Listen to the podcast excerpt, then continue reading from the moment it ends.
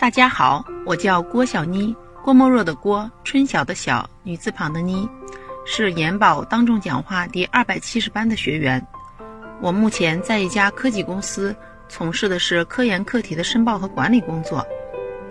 我从小就有一个特别明显的问题，就是在有很多人关注我、听我讲话的时候，就会紧张，然后变得语无伦次，即使是已经提前准备好的内容。也会讲得丢三落四，逻辑混乱。而我目前从事的工作呢，经常要与嗯项目组的其他成员进行讨论，从开题会到年度汇报、中期检查到验收汇报，有各种各样不同规模的会议，需要我对我们研究的内容进行介绍和答辩，而我每次都觉得特别发怵，尤其是让我站到讲台上去讲，啊，更是紧张的不得了，感觉自己连一句流利的话都讲不了了。还会经常出现脑子一片空白的情况。前段时间在喜马拉雅上随意的听一些内容，看到一个题目叫“人人都能演讲”的音频文件。因为一直都是当众讲话比较紧张的人，我从来也没想过自己要往演讲的方面发展。但是出于好奇，就开始听了这个课。听了几次，觉得黄校长讲的话特别有亲和力，其中的一些理念我也特别赞同。比如说，嗯，演讲是训练课而非理论课，是心理课而非口才课。确实是这样的，上台就会紧张，紧张就说不出话来，可不就是心理的问题吗？在听到一些学员的分享，发现有很多人跟我的遇到的情况一模一样，都通过这个课实现了自我突破。以前我是不知道还能通过这样的一些课程的学习来改变自己的状况，现在遇到了。我就不顾家人的阻拦，报名去上了研宝的课。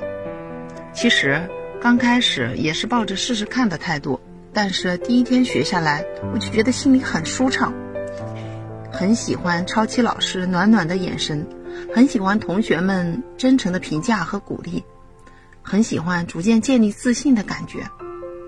我记得第一天到家的时候，我们家先生就问我：“这课值不值啊？”我说：“值。”经过三天的课程的学习，我主要有以下三点收获：第一，得到了锻炼。平时很少有机会站到讲台上训练讲话。我记得第一节课在做自我介绍的时候，虽然是最熟悉的题材，站起来还是紧张，都能听到自己心跳的咚咚的声音。总共就几句话，还说的有些混乱。不过后面每节课。都会让学员上台去讲，一天下来就有七八次的机会。每次上台前，还会让学员之间互相有一个练习，预演一下。对于时间不合适或者内容不合适的地方，在正式上台前可以进行重新梳理。经过一次又一次的上台之后，我感觉自己对上台讲话有经验了，也有自信了。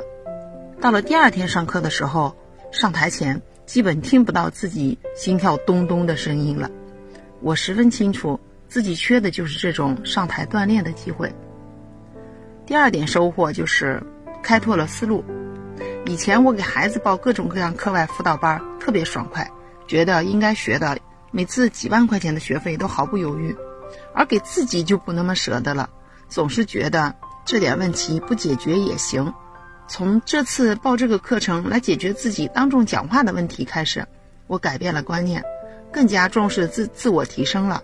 有问题就直面去解决，自己变得更优秀了，也可以更好的给孩子做榜样啊。通过耳濡目染的方式去教育和影响孩子，效果会更好呢。